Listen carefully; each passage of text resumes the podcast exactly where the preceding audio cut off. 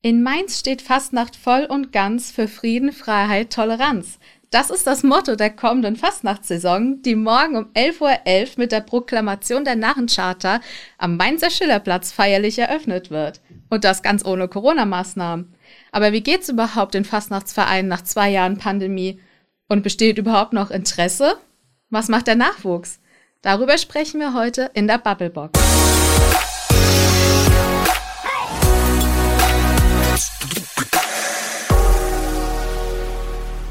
Hello darf man ja noch nicht sagen, daher herzlich willkommen zu einer neuen Folge der Bubblebox. Ich bin Daniela, Volontärin bei der VRM und heute fragen wir uns, wie es eigentlich den Fastnachtsverein nach zwei Jahren Pandemie geht. Wir, damit meine ich auch meine Kollegin Maike Hessedenz. Herzlich willkommen, Maike. Du bist Lokalreporterin in unserer Mainzer Lokalredaktion und wie ich mir hab sagen lassen, unsere Fastnachtsexpertin. Hallo, freut mich. Maike, wie ist es denn eigentlich dazu gekommen, dass du unsere Fastnachtsexpertin geworden bist? Das hat sich einfach ergeben. Also ich äh, bin ja schon sehr, sehr lange bei der Zeitung und um die Fastnacht kommt man in Mainz nicht drum herum. Vor allem, wenn man in Mainz journalistisch aktiv ist, dann wird man irgendwann merken, dass Fastnacht fast das wichtigste Thema in dieser Stadt ist. Es ist nichts ernster als die Fasnacht, das äh, spürt man tatsächlich. Also es gibt alles, äh, so viele Themen, die in der Fasnacht äh, besprochen werden, die aus der Fasnacht auch hervorgehen, weil jeder, der was auf sich hält, eigentlich in der Fasnacht aktiv ist. Und äh, das hat sich einfach so ergeben. Also ich bin von Anfang an zu allen Sitzungen gegangen, ähm, auch bei kleinen, großen Vereinen und dann ergibt es sich, dass man die Menschen kennenlernt und dass man sich einfach im Laufe der Jahre kennt und sie freut sich zu sehen und dann freut man sich natürlich auch jedes Jahr auf die neue Kampagne. Und so wird man irgendwann natürlich auch so ein bisschen zur Expertin, wenn du das so nennen möchtest. Ja. Bist du eigentlich selbst aktiv in der Fastnacht? Ein bisschen. Also ich schreibe mit bei der Nahalla, der Mainzer Fastnachtszeitung. Das ist die älteste Fastnachtszeitung Deutschlands. Die kommt einmal im Jahr heraus. Übrigens wieder am 11.11. .11. dieses Jahr. Immer am 11.11. .11.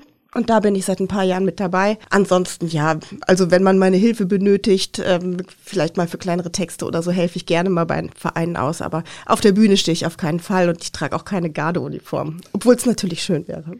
Die sind immer wunderschön, jedes Jahr. da du dich ja jetzt auch sehr viel mit der Mainzer Fastnacht auseinandersetzt, wie wir erfahren haben, kennst du ja auch einige Vorstände, Präsidentinnen, Aktive, mit denen du dich ja auch austauschst. Was kannst du uns zu der finanziellen Lage der Vereine sagen nach diesen zwei Jahren Corona-Pandemie? Also ich glaube, das muss man differenziert betrachten. Es gibt Vereine, denen das finanziell nicht so viel ausgemacht hat. Ähm, natürlich hat keiner der Vereine wirklich Einnahmen generieren können.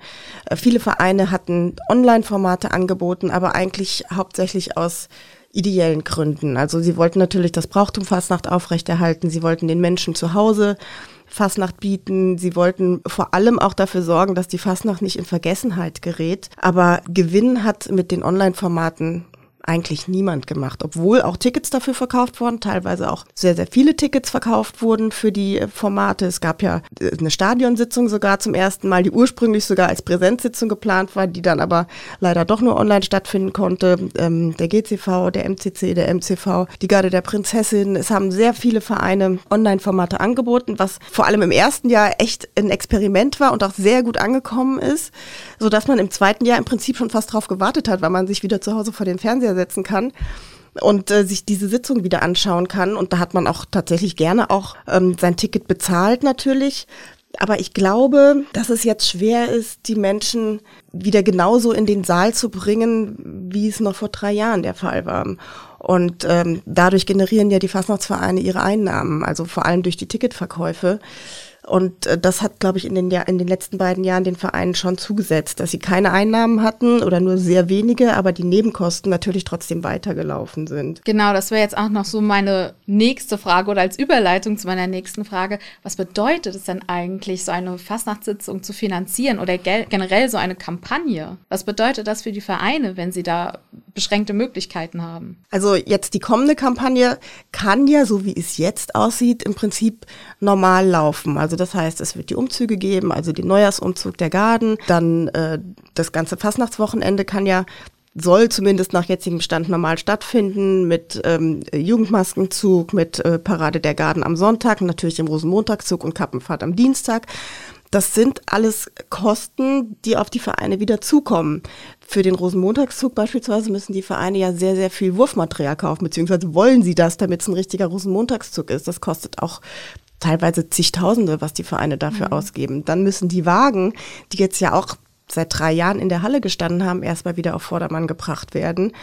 Also viele brauchen vielleicht neue Reifen oder die müssen jetzt erstmal wieder äh, vom TÜV abgenommen werden. Das sind alles Kosten, die jetzt auf die Vereine zukommen.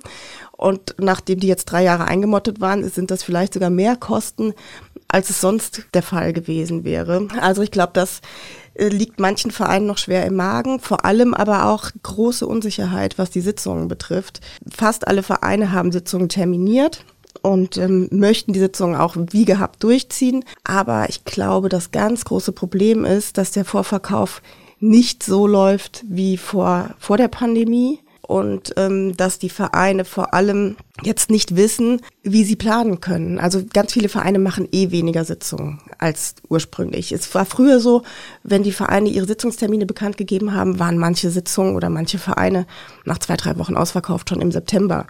Das ist dieses Jahr überhaupt nicht der mhm. Fall.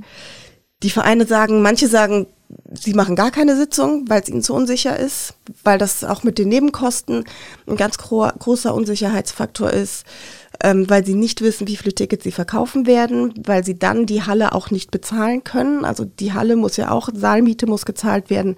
Caterer muss vor Ort sein, es braucht Personal ähm, für Sicherheit. All das sind äh, ganz große Kostenfaktoren, die auf die Vereine zukommen und sie wissen nicht, ob sie es refinanziert kriegen durch den Ticketverkauf. Weswegen viele Vereine jetzt schon einen äh, Rückschritt machen und sagen, wir machen weniger Sitzungen und lassen sich die Option offen, noch weiter zu reduzieren. Jetzt leben wir ja auch in krisengeprägten Zeiten. Also wir haben nicht nur die Corona-Pandemie, wir haben jetzt auch den Ukraine-Krieg und die daraus resultierende Energiekrise. Das heißt, wenn ich jetzt an die Sitzung im Frühjahr denke, wie du ja auch schon erwähnt hast, die verbrauchen ja sehr viel Strom. Allein Licht, Mikrofone, da ist ja alles mit dabei. Wie hier die Vereine auftreten wollen und ob es hier konkrete Pläne gibt, das verrät uns jetzt Heinz Meller. Er ist Vereins- und Sitzungspräsident des Mombacher Karnevalvereins Die Bonebeitel. Ja, die Energiekosten alleine sind nicht das Problem. Die Folgen der Corona-Pandemie und die Entwicklungen im Ukraine-Krieg haben für unser Wirtschaftssystem ja dramatische Konsequenzen, logischerweise halt auch für die Karnevalvereine und machen eine verantwortliche Planung für die Fastnachtssitzungen oder Umzüge fast unmöglich. Und nicht nur die finanziellen Mehrbelastungen bringen viele Vereine in eine gewaltige Krise, auch der massive Einbruch an Kartenbestellungen zwingen jetzt schon zu Absagen oder Reduzierungen der Sitzungen. Hinzu kommen die ständigen Verunsicherungen durch die Medien, die Angst schüren und somit den Eindruck hinterlassen, besser Veranstaltungen oder Karnevalssitzungen in geschlossenen Räumen oder Sälen nicht zu besuchen. Ja, du hast es auch eben schon angesprochen, Maike. Er sagt, es gibt einen massiven Einbruch an Kartenbestellungen, die dann eben zu Absagen und Reduzierungen von Sitzungen führen. Wie kann man den Menschen diese Angst nehmen, wie nach drei Jahren ja, Sitzungsabstinenz, sag ich mal, wieder hinzugehen und Fastnacht zu feiern? Ob es wirklich unbedingt Angst ist, weiß ich gar nicht. Also ich glaube, die Unsicherheit in, in alle Richtungen ist wahnsinnig groß bei allen Menschen. Man weiß nicht, wie sich die finanzielle Lage auch im Privaten entwickelt, weil die Energiekosten durch die Decke gehen. Ähm, ja, der Ukraine-Krieg spielt vielleicht auch mit eine Rolle. Ich glaube nicht, dass es wirklich nur die Angst ist. Es ist wirklich auch ein Stück weit Zurückhaltung, ja, was Corona natürlich auch betrifft, weil man nicht weiß, ob die Sitzungen dann tatsächlich so stattfinden, weil es war ja in den beiden letzten Jahren auch so, dass man ursprünglich noch gehofft hatte, wirklich normale Präsenzsitzungen durchführen zu können, was dann doch nicht der Fall war. Deswegen warten die Leute vielleicht auch lieber einfach mit dem Kartenkauf und entscheiden sich dann kurzfristig. Genau das ist aber für die Vereine nicht mehr möglich, kurzfristig die Sitzungen durchzuführen.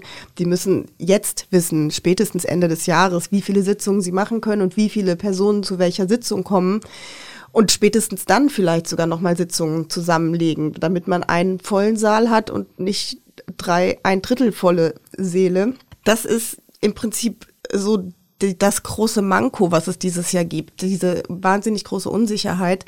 Deswegen müsste man eigentlich einen Aufruf starten, dass die Leute sich bitte jetzt schon entscheiden sollen, Sitzungskarten zu kaufen und ähm, jetzt schon sich festlegen sollen, damit die Vereine einfach eine größere Planungssicherheit haben. Das würde natürlich allen was nützen, dann hätten alle Planungssicherheit. Und ich glaube auch tatsächlich die Nebenkosten, die steigen auch für die Vereine und das bedeutet natürlich, die, dass die Vereine diese nicht komplett alleine tragen können, gerade weil die finanzielle Lage bei einigen Vereinen natürlich schon angespannt ist. Und äh, einige werden dann auch die Kosten weitergeben müssen. Also sie werden die Ticketpreise erhöhen. Und ich glaube, auch das ist ein ganz großer Punkt, der viele Gäste im Moment noch davon abhält, jetzt schon Tickets für vier bis fünf Sitzungen zu kaufen, was sie vielleicht vor der Pandemie mhm. gemacht haben. Die Tickets werden teurer. Man weiß nicht, wie sich die ähm, Kosten für jeden Einzelnen im Privaten entwickeln. Und ich glaube, des, daher rührt auch viel Zurückhaltung, dass man einfach auch aufs Geld schauen muss. Die Menschen, die früher zu vier oder fünf Sitzungen gegangen sind, gehen vielleicht dieses Jahr nur zu einer oder zwei. Diesen Aspekt muss man, glaube ich, auch im Auge behalten. Also nicht unbedingt die große Angst. Der Aspekt, dass man aber auch selbst hohe Energiekosten hat und man dann vielleicht eher denkt, okay, ich verzichte jetzt auf die Fastnachtssitzung, damit ich noch meine Stromrechnung bezahlen kann. Ich meine, Stichwort Inflation, es ist alles teurer geworden, denken dann vielleicht die Leute auch, trotz dessen, dass ich gerne hingegangen wäre, aber ich kann es mir einfach nicht leisten? Genau, das ist, glaube ich, das Problem, dass die Menschen nicht wissen, ob sie im, im Januar oder Februar, Rosenmontag ist am, am 20. Februar dieses Jahr, beziehungsweise kommendes Jahr, ob sie dann noch die finanzielle Möglichkeit haben, zu einer Fastnachtssitzung zu gehen. Auch wenn das Ticket vielleicht jetzt schon bezahlt ist mit 30, 35, 40 Euro, kostet so eine Fastnachtssitzung ja auch an dem Abend noch Geld. Also man will da auch sein Fläschchen Wein trinken, vielleicht auch zwei, man will mit dem Taxi hin und zurück fahren. Das ist eine Kostenfrage. Und wenn man zu zweit hingeht oder so zu dritt oder zu viert, dann ist man da schnell mal ein paar hundert Euro los an so einem Abend. Und ich glaube, da sind die Leute wirklich noch unsicher und wissen nicht, ob sie sich das dann noch leisten können wollen. Es gibt aber auch Pläne von anderen Mainzer Karnevalsverein, die es so eigentlich noch nie gegeben hat. Wir hören jetzt einen O-Ton von Florian Sitte. Er ist Präsident des Mainzer Karnevalclub und er wird uns was zu einer sehr speziellen Sitzung erzählen, die sie geplant haben. Auch uns als MCC, als Mainzer Karnevalclub, trifft natürlich die Energiekrise, gerade in Anbetracht der letzten beiden finanziell äußerst schwierigen Corona-Jahre, äh, wo wir natürlich das närrische Brauchtum auf digitalen Wege aufrechterhalten haben. Auf der anderen Seite natürlich viele Einnahmequellen Quellen trotzdem weggebrochen waren. Daher äh, ist natürlich für uns auch die Frage, was soll eine Karte noch kosten, wenn wir die Preise oder die Nebenkostenpreise eins zu eins an unser Publikum weitergeben. Deswegen haben wir uns dazu entschlossen, die Preise nicht generell zu erhöhen, sondern äh, nur bestimmte Kategorien zu erhöhen und äh, ein Teil der Preise aber äh, so zu belassen, wie sie auch vor Corona waren. Daher haben wir uns ähm, zu einem kleinen Experiment äh, entschieden äh, im Rahmen unserer Birnbaumsitzung, was wie eine Art äh, Kneipensitzung im kurfürstlichen Schloss etwa äh, darstellen soll, werden wir zum ersten Mal eine All-Inclusive-Sitzung machen. Das heißt, wir werden einen Fixpreis erheben für die Karte und dieser Fixpreis enthält auch den kompletten Verzehr an Speisen am Tisch sowie äh, Getränke am Tisch. Das heißt, der Abend ist äh, ähm, im Grunde genommen für die komplette Sitzung absolut kalkulierbar. Und äh, wir gehen damit jetzt mal einen neuen Weg, versuchen dies und äh, hoffen, dass das beim Publikum ankommt. Maike, was hältst du von dieser Sitzung? Vor allen Dingen, was sagst du zu den Preisen? Sind die gerechtfertigt? Ja, ich glaube, dass man sich das schon leisten kann und auch sollte, weil ich könnte mir vorstellen, dass das eine Idee ist, die man wirklich mal ausprobieren sollte. Also quasi eine äh, Flatrate All-Inclusive-Sitzung. Ich finde die Idee ganz witzig. Man sollte es, man sollte dem Ganzen eine Chance geben. Also ich denke mal, so, wenn die Sitzungstickets zwischen 77 und etwa 100 Euro kosten, äh, je nach Platzkategorie, das Ticket kostet normalerweise vielleicht um die 40 und man dann reinrechnet, dass Getränke und Essen schon mit inklusive sind, könnte das, glaube ich, ein lustiger Abend werden. Braucht die Fastnacht einen Booster? Ja, ich glaube, sie bräuchte einen Booster. In welcher Form der jetzt, ob der in Form von öffentlichen Fördergeldern oder wie auch immer stattfinden soll, weiß ich nicht. Das, da müsste man tatsächlich mal in die Verhandlungen mit der Politik treten. Ähm, vor allem, glaube ich, müsste man in die Verhandlungen treten, was die Finanzierung des Rosenmontagszugs angeht, weil ich glaube, das kann nicht mehr in der Hand eines einzelnen Vereins, des Mainzer Karnevalvereins bleiben. Aber da sollten sich dann die entsprechenden Gremien zusammensetzen und das mal durchsprechen. Aber ein Booster kann natürlich niemals schaden. Aber wo das Geld dafür herkommen soll, müsste man dann klären. Ich habe zumindest den Eindruck, dass sehr viele Narren sich auf diesen 11.11. .11. freuen. Du hast in einem deiner Artikel geschrieben, letztes Jahr waren es 5000 Fastnachtsbegeisterte auf dem Schillerplatz. Gibt es schon eine Tendenz, wie viele es morgen sein werden? Nee, ich glaube, eine Tendenz äh, kann ich dir tatsächlich nicht nennen. Ich glaube aber, dass da schon sehr viel los sein wird. Also letztes Jahr war ja noch Pandemie, es gab Zugangsbeschränkungen, 5000 war die absolute Höchstgrenze, man musste seinen Impfnachweis am Eintritt zeigen, es war äh, es hat auch 5 Euro Eintritt gekostet und das war alles abgezäunt. Und trotzdem sind 5000 gekommen. Und ich glaube, wenn es gegangen wäre, hätte man nochmal 5000 Tickets verkaufen können. Deswegen glaube ich, dass da morgen richtig was los sein wird. Wir haben es ja auch an Rosenmontag gesehen, als auch Tausende auf dem Schillerplatz waren, obwohl überhaupt nichts stattgefunden hat, die einfach ihre eigene Party gemacht haben. Ich denke, diese Veranstaltung an der frischen Luft locken schon die Leute. Und das ist niedrigschwellig, es kostet keinen Eintritt. Es ist Partymusik mit allen bekannten Mainzer Fastnachtsbands und Musikern. Ich glaube, dass das relativ witzig werden könnte. Eure Redaktion ist ja auch unweit des Schillerplatzes, direkt am Mainzer Dom. Verrat es uns, Maike, bist du dabei? Natürlich bin ich dabei, als würde ich mir das entgehen lassen. Also ich kann schon mal ein bisschen Werbung in eigener Sache machen. Wir werden einen Livestream haben und werden das mhm. natürlich live übertragen, die Verlesung des närrischen Grundgesetzes um 11.11 Uhr. .11. Also dabei sein und einschalten. Einschalten. Auf jeden Fall. Ähm, ja, ich bin natürlich auf jeden Fall dabei. Das will ich sehen. Unbedingt. Ja, jetzt die Frage, die uns alle interessiert. Welches Kostüm ist es geworden? Äh, ja, das interessiert mich auch. Ähm, muss ich mal sehen, muss ich tatsächlich äh, heute spontan noch mal gucken, was ich da aus der Fastnachtskiste ziehen kann. Es muss natürlich immer was sein, was wetterfest ist. Ich glaube, es sollen ja so, naja, am idealerweise sind es natürlich immer 11 Grad am 11.11. .11. um 11.11 Uhr. .11. Aber da braucht man natürlich schon irgendwas, was ähm, ein bisschen warm hält. Mal sehen, ob ich mein Weihnachtsbaumkostüm vielleicht anziehe. Das hat auch schöne Blinklichter dran. Oder als Hamburger. Mal sehen. Und immerhin bald die Weihnachtszeit an. Ich meine, manche spielen jetzt schon Last Christmas. Warum nicht als Tannenbaum gehen? Eben, dann verteile ich Lebkuchen. Genau. Da freuen sich garantiert welche. Also ich würde mich freuen. Stichwort Kostüm aber auch. Das Highlight für viele Kinder und Jugendliche ist die Kostümierung an Fastnacht. Wie steht es eigentlich mit dem Nachwuchs in der aktiven Arbeit? Kannst du uns dazu was sagen? Also ich glaube, auch da hat die Pandemie ähm, nicht unbedingt nur Gutes bewirkt weil das äh, die Fastnacht dadurch natürlich bei vielen Kindern und Jugendlichen ein bisschen aus dem Blick geraten ist. Die, die Gardeballetts konnten nicht so trainieren, wie sie es sonst gemacht haben.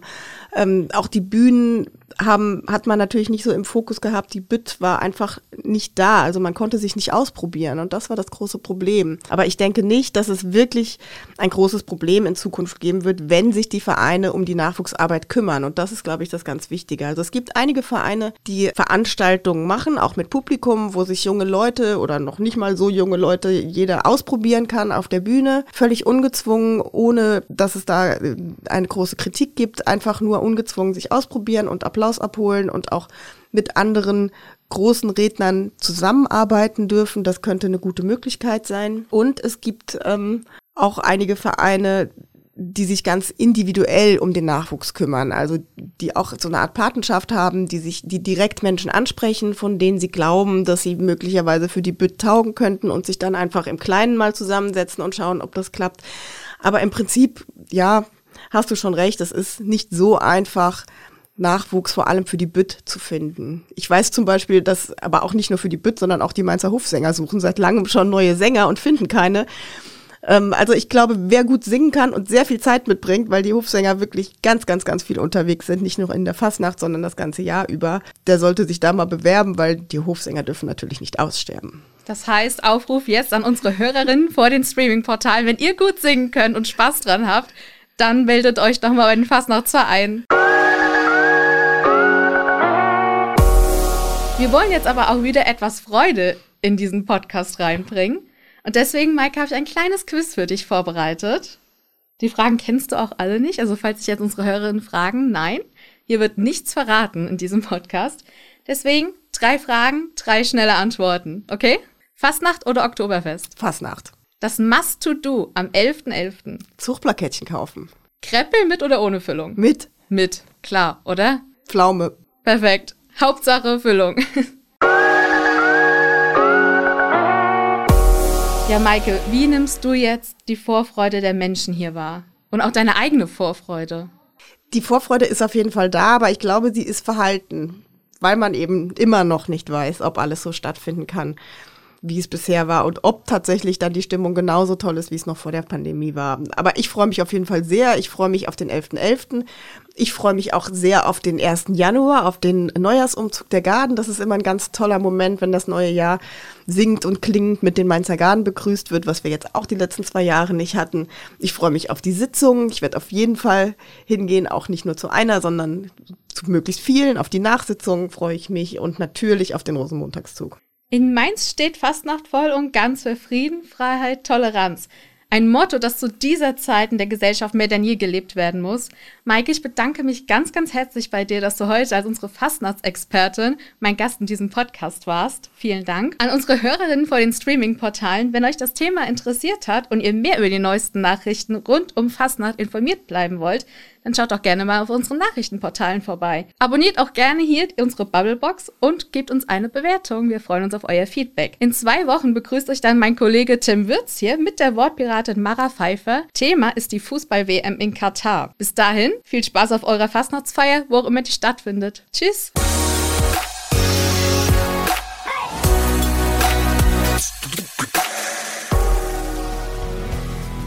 Die Bubblebox ist eine Produktion der VRM von Allgemeiner Zeitung, Wiesbadener Kurier, Echo Online und Mittelhessen.de. Redaktion und Produktion die VolontärInnen der VRM. Ihr erreicht uns per Mail an audio.vrm.de.